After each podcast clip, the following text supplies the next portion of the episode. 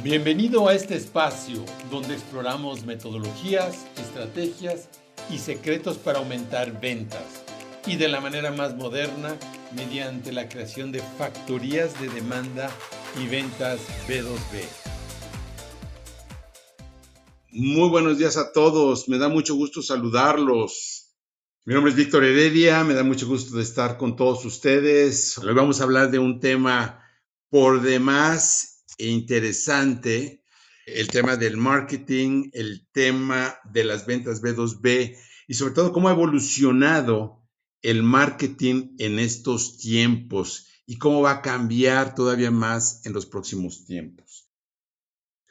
Rápidamente, para los que no me conozcan, yo me dedico a apoyar a las empresas en su crecimiento, básicamente a través de la construcción y creación de factorías de ventas B2B, empresas de servicios, que implica el poder comercializar y poder vender a escala, poder incrementar nuestras ventas eh, a través de una empresa que se llama Sales Planet y también a través de un modelo nuevo que es un marketplace de servicios especializados que nos permita conectar la demanda con la oferta a través de marketplaces de servicios. Y entonces, una de las cosas que descubrimos después de ver, analizar cientos de empresas, es que el problema de las ventas no necesariamente es un problema de ventas. El problema de ventas es un problema más complejo es un problema y es algo que tenemos que entender y analizar de una manera más profunda. Es todo un proceso. Entonces, el primer mensaje importante es que si hay un problema de ventas, no necesariamente es un problema comercial, ¿sí? Esto es algo bien importante. Esto es algo muy importante que tenemos que empezar a atender. Yo estudié marketing a finales de los ochentas, eh, con toda la escuela de lo que es el marketing tradicional. Y el marketing en estos últimos años ha cambiado y va a cambiar de una manera muy radical. Entonces, el primer punto importante es que si hay un problema de ventas en nuestra organización, no necesariamente es un problema de ventas. Esto lo hemos estado comentando en algunas salas recientes. El problema de ventas muchas veces está asociado con lo que llamamos ahora la creación de demanda, que es generar intención de compra, y también tiene que ver con la productización de nuestros servicios o productos, si es fácil de comprar, si es atractivo, si nuestro producto está bien diferenciado, si realmente resuelve un problema real para el cliente. Y antes que nada, viene también de un tema eh, de estrategia de negocios. Entonces, lo que vamos a, a, platicar hoy en día tiene que ver con el nuevo rol del marketing y cómo está evolucionando el marketing. Esta semana tuve algunas conferencias, tuvimos también aquí salas y hubo un par de casos eh, que me llamaron la atención y también por eso el tema de la sala de hoy. Comentando con algunas empresas, decía, bueno, ¿qué estás haciendo en tema de ventas? Me decían, bueno, pues es que el área de marketing está trabajando en la generación de branding, de presencia. Y me llamó mucho la atención, ¿cuál es tu fuerza de ventas? No, pues no tenemos realmente una fuerza establecida de ventas, hacemos el esfuerzo de ventas a través de terceros.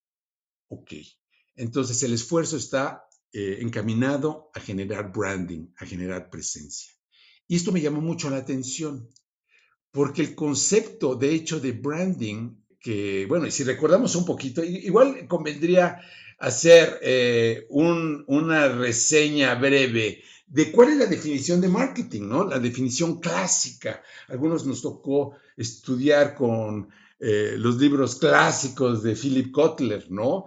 Que decía que el marketing es un proceso eh, social e inclusive administrativo que permite a grupos individuos obtener lo que necesitan y desean a través de generar y ofrecer productos de valor con sus, con sus semejantes, ¿no? Bueno, es una, una definición un poquito teórica, donde la esencia es poder facilitar ese proceso que permite ofrecer intercambiar productos, ¿no? McCarthy, otro de los teóricos importantes, el marketing es la realización de aquellas actividades que tienen por objeto cumplir las metas de una organización, anticiparse a los requerimientos del consumidor y el cliente y encauzar un flujo de mercancías aptas a las necesidades y los servicios. Aquí hablamos de mercancías. Esto es algo muy interesante porque esto es lo que va a pasar con los servicios. Los servicios van a empezar a productizarse. Los servicios van a tender ahora a convertirse en algo tangible que debe ser cada vez más fácil de vender. Una de las cosas interesantes, por ejemplo, eh, John Howard de la Universidad de Columbia, me gusta eh, un poquito cómo segmenta esta definición del marketing, ¿no? El marketing es el proceso de identificar las necesidades del consumidor, uno. Dos, conceptualizar tales necesidades en función de la capacidad de la empresa para producir. Tres, comunicar dicha conceptualización a quienes tienen la capacidad. Cuatro, conceptualizar la producción obtenida en función de las necesidades previamente identificadas. Y cinco, comunicar dicha conceptualización al consumidor. Me encanta mucho esta estructura donde habla identificar necesidades, conceptualizar tales necesidades, comunicar dicha conceptualización para después ayudar a la conceptualización de la producción y quizás faltó ahí el diseño de esos productos y servicios y después comunicar dicha conceptualización. Entonces, eso es básicamente el rol eh, tradicional del marketing. Pero entonces, ¿en qué cambia o por qué hablamos de un nuevo marketing? Lo que está pasando hoy en día es que hasta hace unos cuantos años, y no estamos hablando hace 20 o 30 años, sino hace 3, 4, 5 años, marketing se ha encargado de generar prospectos. La prospectación ha sido el corazón del proceso, eh, digamos, de marketing y de la comercialización, donde el rol del marketing ha estado perfectamente definido precisamente en ese aspecto de branding. Inclusive, yo platicando con mi hijo, cuando salió de la universidad, después de que estudió la parte eh, precisamente de negocios y marketing, nos ayudó a hacer algunos mapas mentales sobre cómo precisamente ir diseñando el, marketing de la empresa. Y él usaba la palabra branding. Y entonces estaba usando la palabra marketing como un sinónimo de branding y viceversa. Entonces, no, bueno, marketing, branding, básicamente la función de marketing era crear un branding.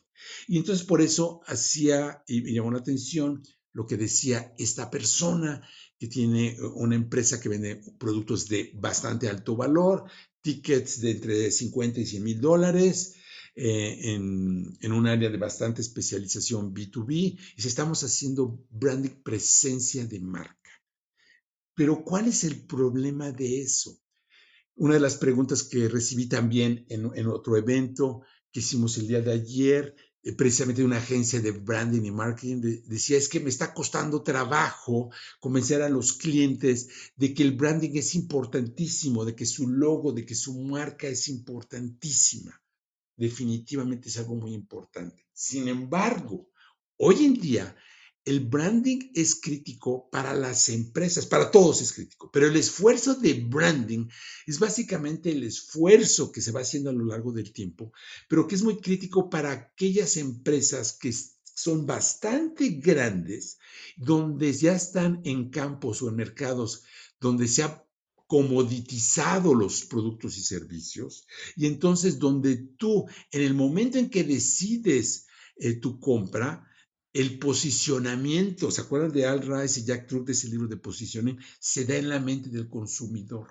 Y entonces estas empresas, que son las empresas enormes, ¿no? Cuando tienes tú a Nike contra Adidas, en el caso de los zapatos deportivos y, ahora muchísimas otras marcas, Puma, eh, tú decides en la mayoría de las ocasiones dependiendo del branding de la empresa. Pero ¿qué pasa con las empresas medianas, con las startups, con las empresas pequeñas? Lo que tiene que hacer branding hoy en día es lo que llamamos creación de demanda. Ese es un concepto nuevo en el mundo del marketing y las ventas B2B. Creación de demanda. Y entonces, ¿cómo relacionar y cómo entender este concepto?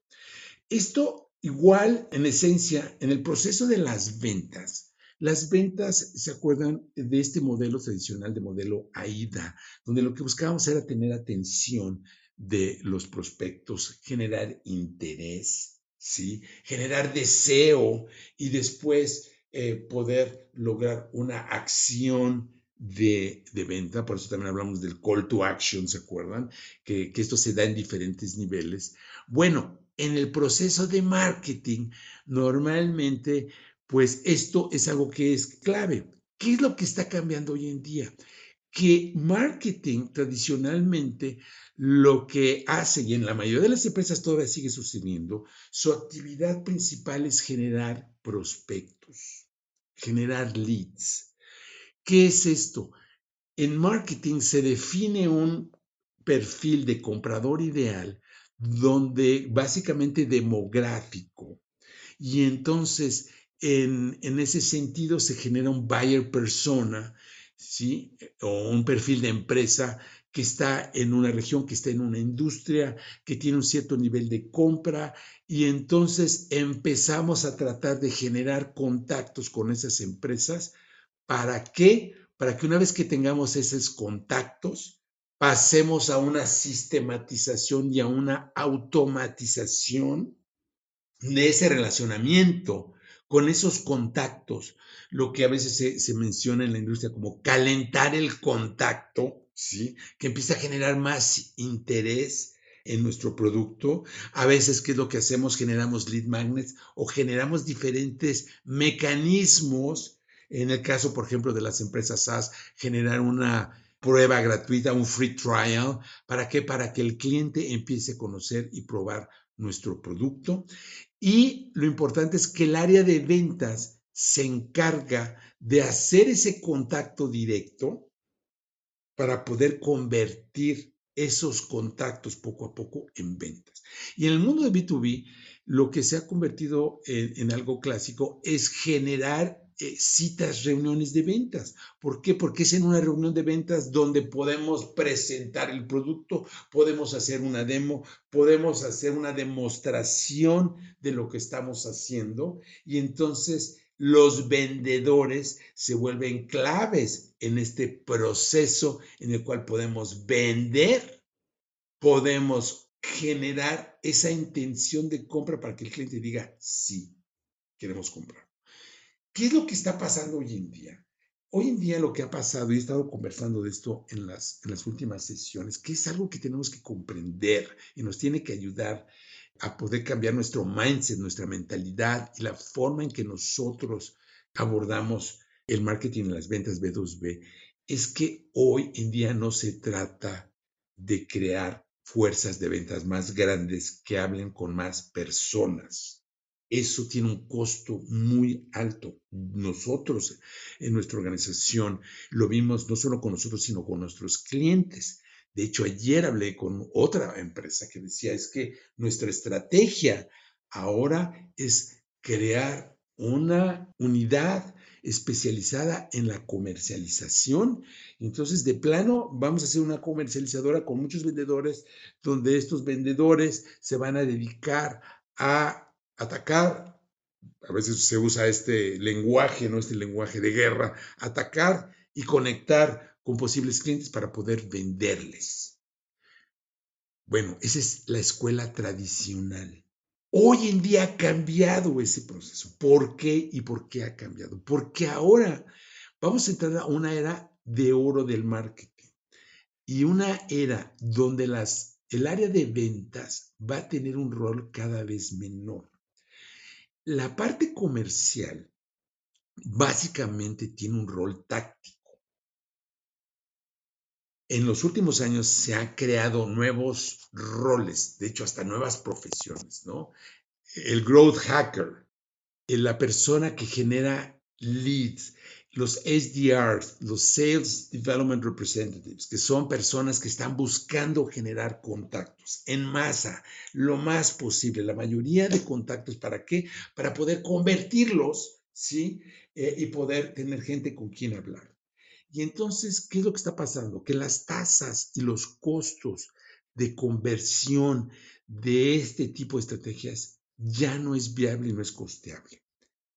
La tasa de conversión de un contacto a una venta en B2B es del 0.4%, sino es de 0.4 al millar. No es 0.4%, es 0.4 al millar. El costo es altísimo.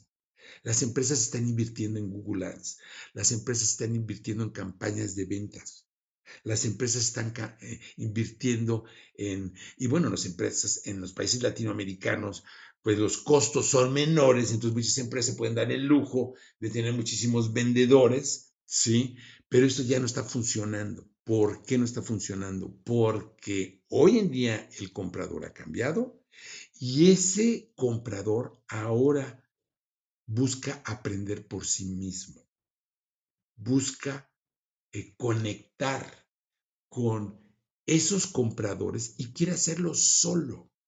No quiere a nadie que lo esté eh, presionando, que lo esté convenciendo, ¿sí? que te manden 10 mil correos para tratar de convencerte de que tienes que comprar un producto o servicio.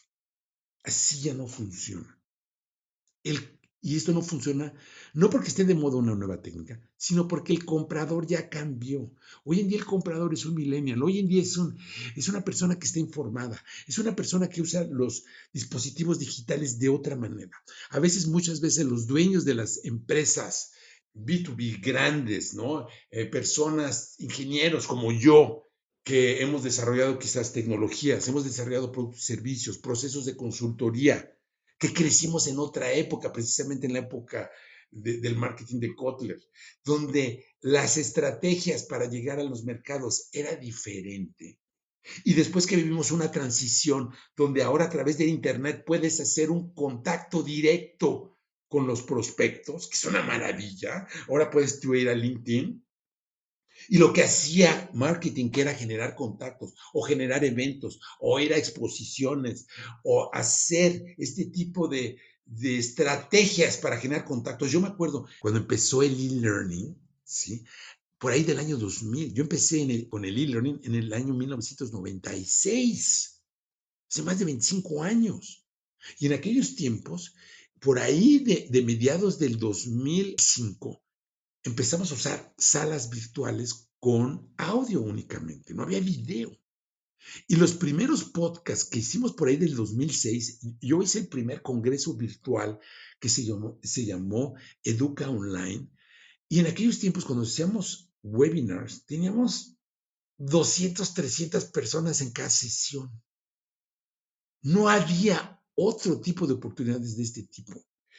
Y entonces, como la gente no estaba haciendo webinars, yo desarrollé una tecnología que nos permitía hacer lo que se hace con Zoom ahora, eh, que poco a poco fuimos integrando video, pero em, empezamos haciendo primero un pizarrón virtual, que era un navegador integrado a, a una aplicación que nos permitía tener un chat, nos permitía tener audio. Al principio, como yo me acuerdo, cuando tuvimos la primera sesión de audio, llorábamos, ¿no? Así como, es que hay un participante en Chile, es que hay un participante en Colombia. Bueno, era así increíble, era algo sensacional. Y teníamos cientos de personas.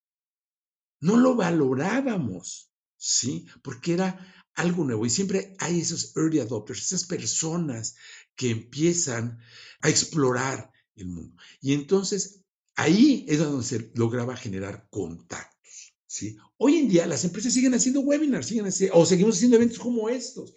Pero ¿qué es lo que se hace normalmente en el marketing? El marketing busca generar esos contactos. ¿sí? ¿Para qué? Para después alimentar esos fondos de ventas y empezar a hacer un seguimiento, un perseguimiento individual a través de los funnels de ventas. Los funnels de ventas son tecnologías, eh, sí, que Richard Branson con la parte de ClickFunnels, por ejemplo, que hizo famosa esta tecnología, que en B2C ha funcionado y sigue funcionando, porque recuérdense, hay ahorita miles de millones de personas en el Internet.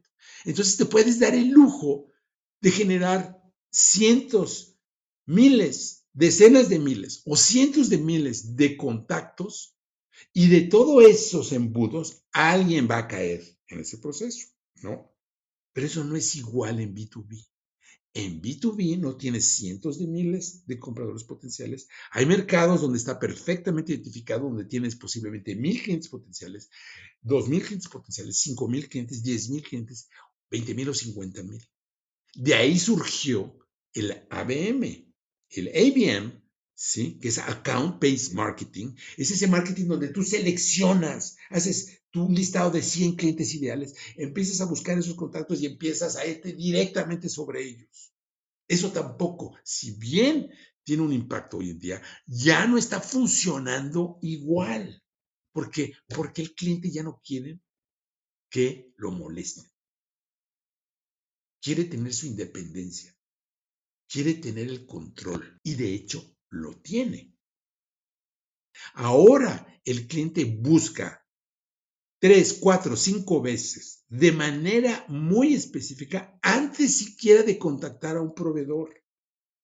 No es como antes, que buscabas en Google, buscabas a ver qué empresa es esto y empezabas a contactar para conseguir propuestas. No, hoy el comprador va a YouTube, va a las redes, va a los grupos para investigar primero y poder enterarse primero en un espacio que hoy le llamamos el dark social. Qué nombre tan interesante, ¿no? El dark social. ¿Qué es el dark social? El dark social es un espacio digital donde se generan conversaciones, donde se generan interacciones, donde se genera un relacionamiento, donde el proveedor debe generar una autoridad donde el proveedor debe mostrar los beneficios de una idea nueva y donde empezamos a generar una interacción, donde se da un proceso muy interesante que es el boca a boca digital. Este concepto es, a mí me fascina, porque hoy en día en este espacio que no vemos, pero que es tremendamente poderoso, es donde se genera la comunicación que no es necesariamente o siempre visible para el vendedor o el mercadólogo. Por eso se le llama dark social, porque es oculta. Y entonces ahí es donde se genera la intención de compra. La intención de compra ya no se genera en el funnel de ventas y mandándole mil correos a las personas. Hablando del marketing y que está cambiando el nuevo marketing, que ahora la función de marketing de nada más generar leads para que ventas pueda hacer la conversión y generar reuniones y convencer a clientes, eso va a tender a reducirse en impacto. ¿Por qué? Porque en este modelo el vendedor es el que tiene que convencer al cliente, es el que quiere, eh, en el que necesita generar una intención de compra del cliente. Y eso no está funcionando la tasa de conversión en reuniones de venta es aproximadamente del 2 al 4%. Del 2 al 4%. De 100 reuniones, se convierte en dos o tres. Y hablando de, ventas de tickets de por menos unos 10 mil, 15 mil, 20 mil dólares, ¿sí? Que es lo que se vende en B2B. Y entonces ese vendedor que tiene que vivir, aparte el ciclo de ventas es de 6 a, de 6 a 12 meses. ¿Quién va a financiar eso? La empresa tiene que financiarlo. Entonces tú dices, ok, pues sí, si tú quieres tener un vendedor que pueda aguantar seis meses, nueve meses, doce meses a generar una venta, lo tienes que financiar por lo menos desde que lo reclutas por seis meses. Y tienes que darle un sueldo base. Y aunque lo convenzcas a que va a tener una comisión, ya es insostenible el costo es altísimo, porque no solamente es el costo, y eso lo vemos con el trabajo en general, no solo es el vendedor, es pues todos los medios de comunicación, los materiales de ventas, toda la gestión, porque aparte, para lograr hacer 100 reuniones, la estadística dice, para generar una reunión, tenemos que generar 50 contactos.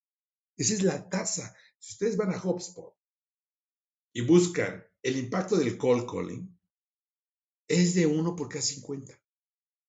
Y hay empresas que están haciendo llamadas en frío o correos en frío buscando hacer esa reunión.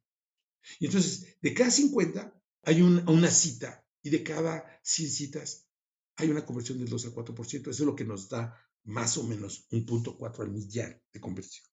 Entonces el costo ya no es viable.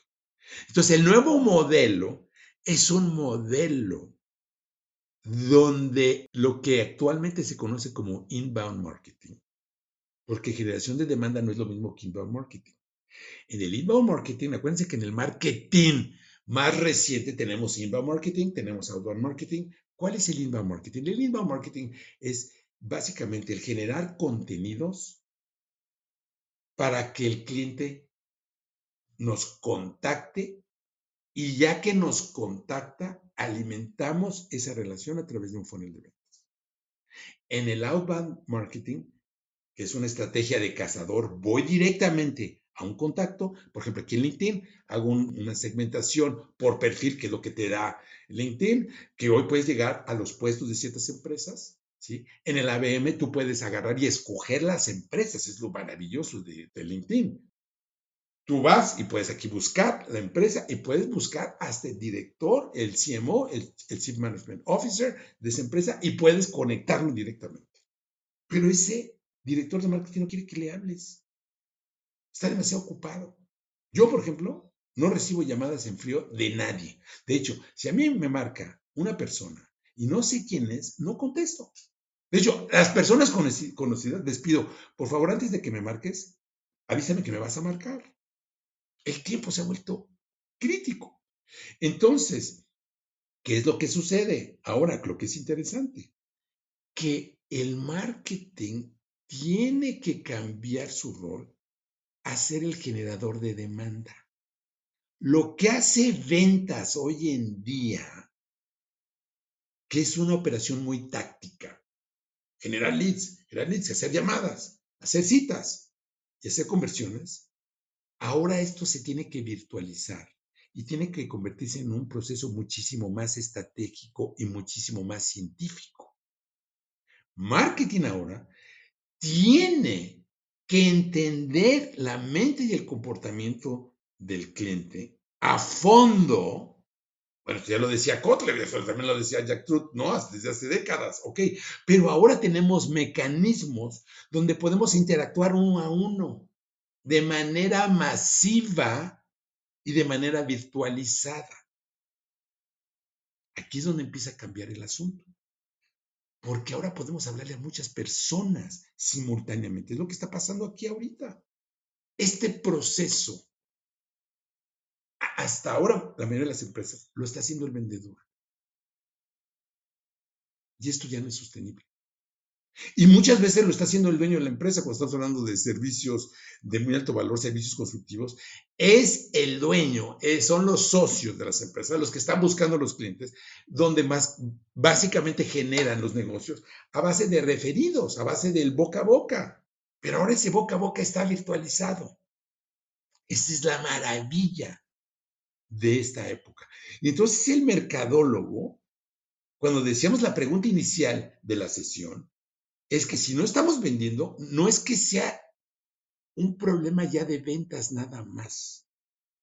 Es un problema de marketing, es un problema de innovación, de productización, es un problema de estrategia de negocios.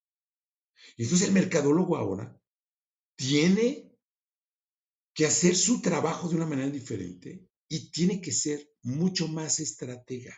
Ahora este es un tema de, estrategia, no de generar un ejército de vendedores. Yo creo que el vendedor, el vendedor tradicional en mercados de consumo desapareció o está desapareciendo. ¿O no? ¿Quién lo vino a reemplazar? El comercio electrónico. El comercio electrónico y más después de la pandemia vino a explotar. Explotó. Ahora yo puedo comprar directamente en el momento que yo quiera a través de un marketplace como Amazon, como Mercado Libre que en Latinoamérica ha explotado increíblemente. ¿Sí? Donde aparte Tú puedes poner tu tienda. O sea, nos hemos convertido en prosumers. Tú puedes poner tu tienda en estos espacios. Y estos marketplaces se convierten en un punto de intercambio. Son los bazares modernos, son los tianguis, ¿no? Que existía en México, esos mercados prehispánicos, pues sí, son los centros donde se empata la oferta con la demanda y donde tú compras. ¿Cómo compramos en un marketplace? Tú puedes ver los reviews de un producto. Puedes ver la opinión de la gente. La reputación digital se ha vuelto absolutamente crítica. Ya no se trata de invertir en hacer presencia, que una empresa pequeña, una empresa mediana, una empresa que quiere internacionalizarse, no puede tener los presupuestos que tiene una empresa como IBM, que tiene una consultoría como Accenture, o LinkedIn, que ahora que sacó Edge, se ha convertido, LinkedIn es una empresa de Microsoft, que se ha convertido en una empresa de consultoría, por si ustedes no lo saben. Hoy en día, para empresas muy selectas, claro, para los grandes consumidores de, de publicidad y de las consultorías, de Manpower, de Accenture, de IBM Consulting, de todas las empresas, ahora está recurriendo a quién? A LinkedIn. Y LinkedIn, de una manera muy inteligente, dice, a ver, yo tengo los datos, porque hoy en día es un juego de datos. Estamos en, hoy en día en negocios de datos. ¿Qué es lo que tiene Amazon? Tiene los datos de comportamiento de todos nosotros, los que compramos en Amazon. Saben cuándo vamos a comprar. Sabe Amazon qué nos gusta. Y ahí es donde viene el rol de la inteligencia artificial que va a cambiar completamente todo el proceso. Eso ya pasó en el B2C. Ahora le viene el turno al B2B. En el B2B tenemos un mercado seis veces más grande que el B2C. Ese es el cálculo que de los últimos estudios. Y va a explotar. Yo recibo cada semana información de empresas que están metiéndose a la cadena de valor del B2B, que están saliendo al mercado con, este, o que están recibiendo financiamiento, ahorita que en una época que es difícil, eh, que se está viendo una contracción económica del mundo, pues en el B2B está explotando. Yo ahorita estoy trabajando en crear el primer, ya lo lanzamos, lo lanzamos la semana pasada, el primer marketplace de servicios especializados el mundo, crece.com, enfocado a las áreas de recursos humanos. ¿Por qué empezamos con recursos humanos? Porque es un área que está ahorita en turbulencia total.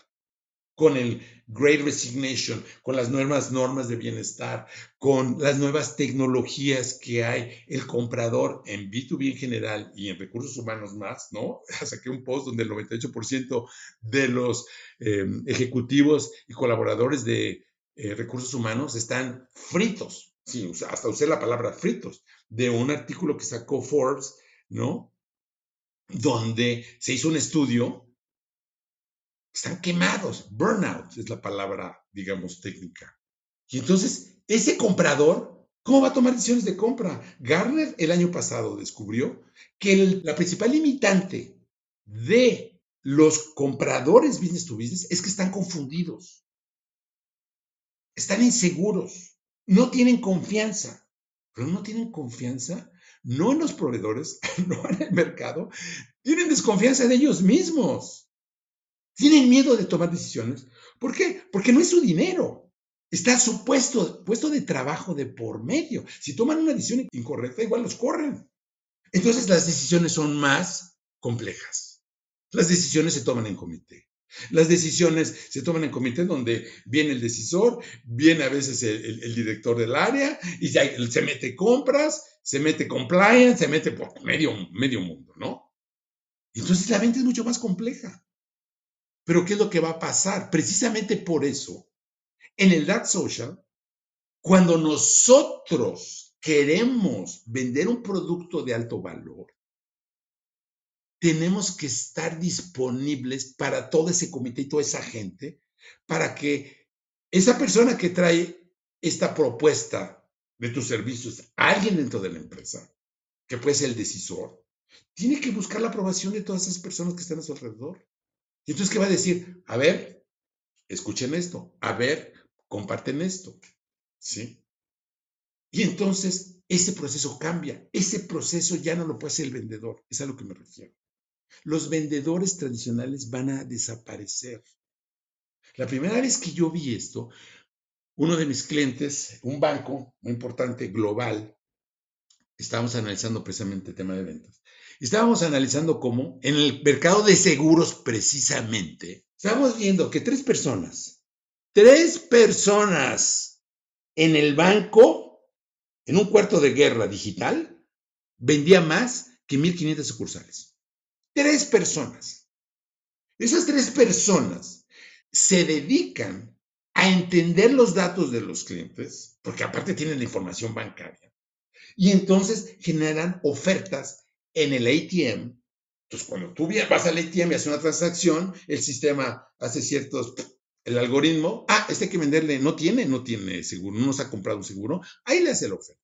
Y cuando haces en tu banca electrónica, ahí está presente. Entonces, esas tres, cuatro personas están vendiendo a través de herramientas digitales. Y el vendedor tradicional que está tratando de vender, estamos hablando de, commodities, de, venta de seguros de, de vida, seguros de autos, cosas de ese tipo. El vendedor tradicional de productos de este commodity está desapareciendo y va a desaparecer. Claro, hay servicios, tengo un amigo que para hacer una propuesta, su empresa tiene que invertir 5 millones de dólares en Alemania. 5 millones de dólares cuesta hacer una propuesta. Claro, ellos hacen trenes, metros para las ciudades. Son contratos de 500 millones de dólares, de 300 millones de dólares. Para concursar tienen que invertir 5 millones de dólares en un proceso que dura un par de años. Esos vendedores son vendedores de, son consultores de muchísimo valor. Esos no van a desaparecer, claro. Pero el vendedor que está haciendo esa tarea, que en, los productos masivos se estaba haciendo hasta hace muy poco, esos sí van a desaparecer. Porque ahora se hace la compra a través de comercio electrónico. Y el comercio electrónico B2B va a explotar. Acuérdense, bueno, más, nos vale porque yo estoy metido en eso ahora. Más nos vale. Estamos creando demanda para eso. Pero es que es obvio. Pero ¿qué pasa con el prestador de servicios ahora? El prestador de servicios, y eso incluye al CEO, a todas las áreas de la empresa, en lugar de vender portafolios de servicios, porque es lo que pasa con el vendedor de servicios tradicional. Tienes portafolio de servicios, ¿no? Las empresas de consultoría. ¿Vendes recursos humanos? ¿Qué haces? No, bueno, es que nosotros hacemos diagnósticos organizacionales, este, hacemos reclutamiento, selección de personal, pruebas psicométricas, evaluaciones eh, de esto y aquello, y hacemos capacitación de lo que usted quiera. Y si no, busco quien me ayude a hacer, ¿no? es lo que, ese es el mindset. Empresas de tecnología también. No, yo te ayudo con tu área de tecnología. No, pues es que te puedo ayudar en la seguridad, eh, que la seguridad es todo un mundo y hoy en día es absolutamente crítico. La gestión de todos tus este, mecanismos y todos tus medios eh, electrónicos, con todas las herramientas que estás gestionando dentro de la empresa. Yo te puedo ayudar en todo. Eso ya pasó a la historia, donde se busca el relacionamiento y ahí a ver qué necesitas y a ver qué te vendo. Eso está, está empezando a morir. Hoy en día, el comprador y las áreas de las empresas tienen un problema específico y buscan una solución específica. Y ahí es donde nosotros, ahí de ahí viene el concepto de productización de servicios de alto valor. Productización de servicios de alto valor. Yo me he metido a esto porque hace 20 años, un poquito menos, unos 18 años, empecé en este proceso donde sin conocer este concepto, pude productizar un servicio intangible y convertirlo en una oferta que por un mecanismo tradicional, déjame contarles rápidamente la historia. Esto sucedió en el Silicon Valley. Yo hace 20 años me fui al Silicon Valley. Y en el Silicon Valley eh, pudimos eh, productizar un servicio, en este caso de colaboración.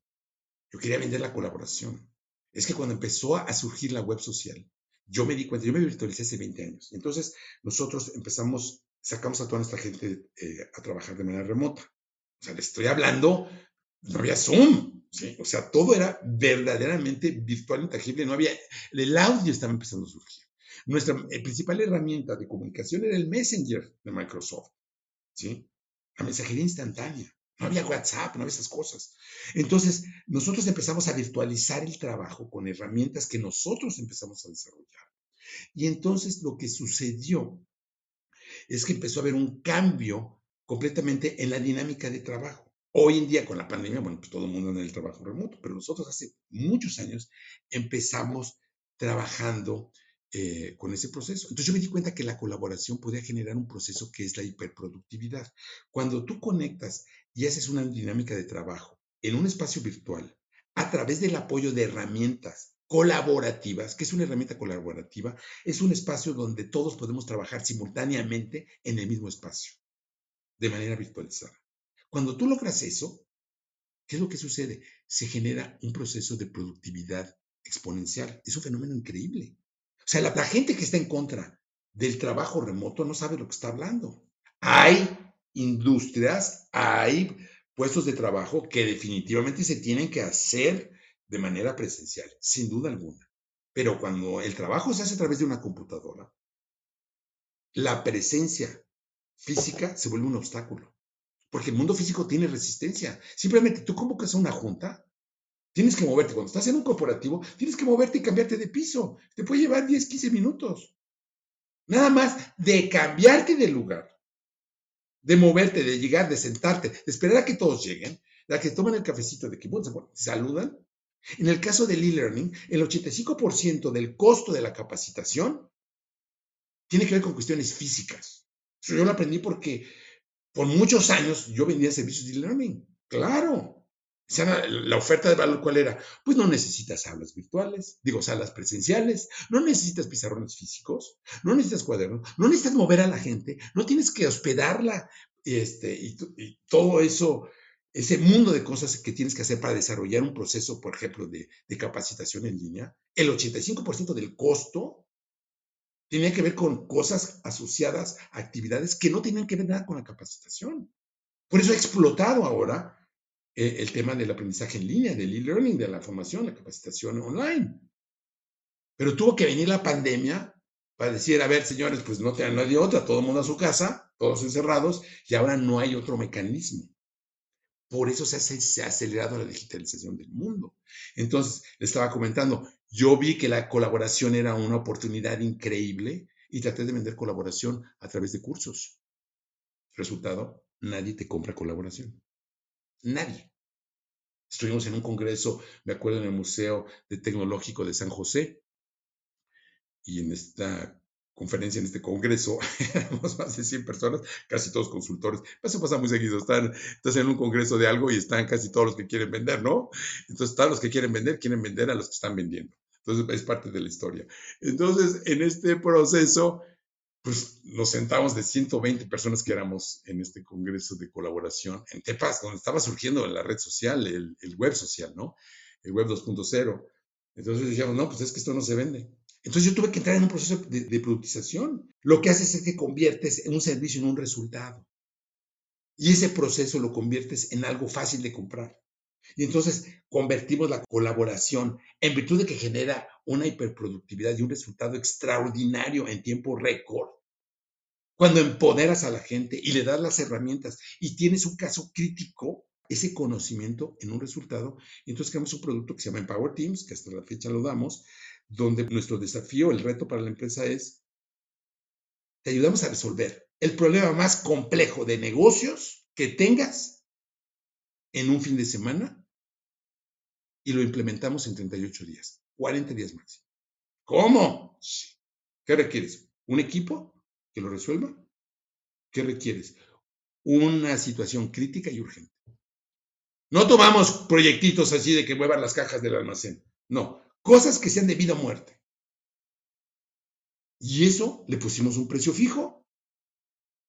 En ese momento le pusimos un precio de 25 mil dólares que no tiene nada que, oye, pero es una sesión, ¿cuántas horas? No, no, no. Yo te vendo valor. Por eso se llama productización de alto valor. Y yo te vendo el resultado. En un solo banco hicimos más de 30 proyectos y hemos hecho, hicimos más de 50 proyectos en diferentes partes del mundo. Y ni uno solo fracasó. Porque los ingredientes estaban allí. Cuando tú tienes un problema crítico, se resuelve. Entonces encontramos la fórmula de convertir un servicio en algo tangible y entonces empezamos a vender un resultado. Y esto se puede hacer en muchísimas industrias. Decíamos, ah, entonces, hablando de marketing y de ventas, marketing tiene que crear una historia y una conversación donde tú seas único. Si no eres diferente en algo sustancial, no tienes de qué hablar. Vende CRMs. Bueno, ¿y de qué hablas de CRMs? No, es que yo tengo un CRM que hace esto, esto, esto, se para de cabeza, habla solo y tiene esta ventaja. O mi empresa, cuando te vende el CRM, te da estas, estas y estas ventajas. Y tenemos que, entrar en un proceso de reinvención de lo que estamos haciendo, de innovación, para generar diferenciadores claves, donde marketing ahora se encarga de crear esa demanda, esa intención de compra, para que los clientes vengan a comprarnos. No para que los vendedores persigan contactos, sino para que el cliente venga a comprarnos. Y cuando se da eso, la tasa de conversión es del 30, 40, 50%. La gente te viene a comprar, te habla porque dice, oye, ya, véndemelo, ¿cuánto cuesta? Ya entendí. ¿Cuánto cuesta? Entonces tenemos que llegar a eso. Y eso lo tiene que hacer ahora marketing. Ya no es el vendedor. Por eso el marketing. Vamos a entrar a la era, de oro del marketing en B2B. En B2C ya le hemos pasado, porque ya no hay vendedores. Ahora vendes a través de un marketplace, de un comercio electrónico, ¿sí? O a través de tus canales de comunicación, o de, perdón, y de distribución. Si tienes redes de distribución, pues en, tus redes es donde, donde está disponible tu producto. Y esa intención, en el caso del branding, cuando hablamos de productos de consumo, se vuelve crítico para parte del, marketing. Y en, el, en, la parte de, de lo que es la venta ya en un marketplace, por ejemplo, el branding se vuelve crítico. Y esto se los comento porque yo tengo una empresa de ventas B2B y en esa empresa de ventas B2B, salesplanet.io, pues la mala noticia es que, y que mucha gente no está contenta con esto y con este mensaje. Tus vendedores se tienen que reinventar y ya no necesitas tantos vendedores. Una empresa que vende 20 millones de dólares al año, 10 millones de dólares al año, necesita dos vendedores. ¿Por qué? Si haces bien el marketing. Porque entonces nada más te va a llamar gente que realmente te quiere comprar. Ese es el nuevo modelo. Y entonces tenemos que prepararnos para ese cambio. En el mundo latino, en el mundo hispano, esto apenas está empezando.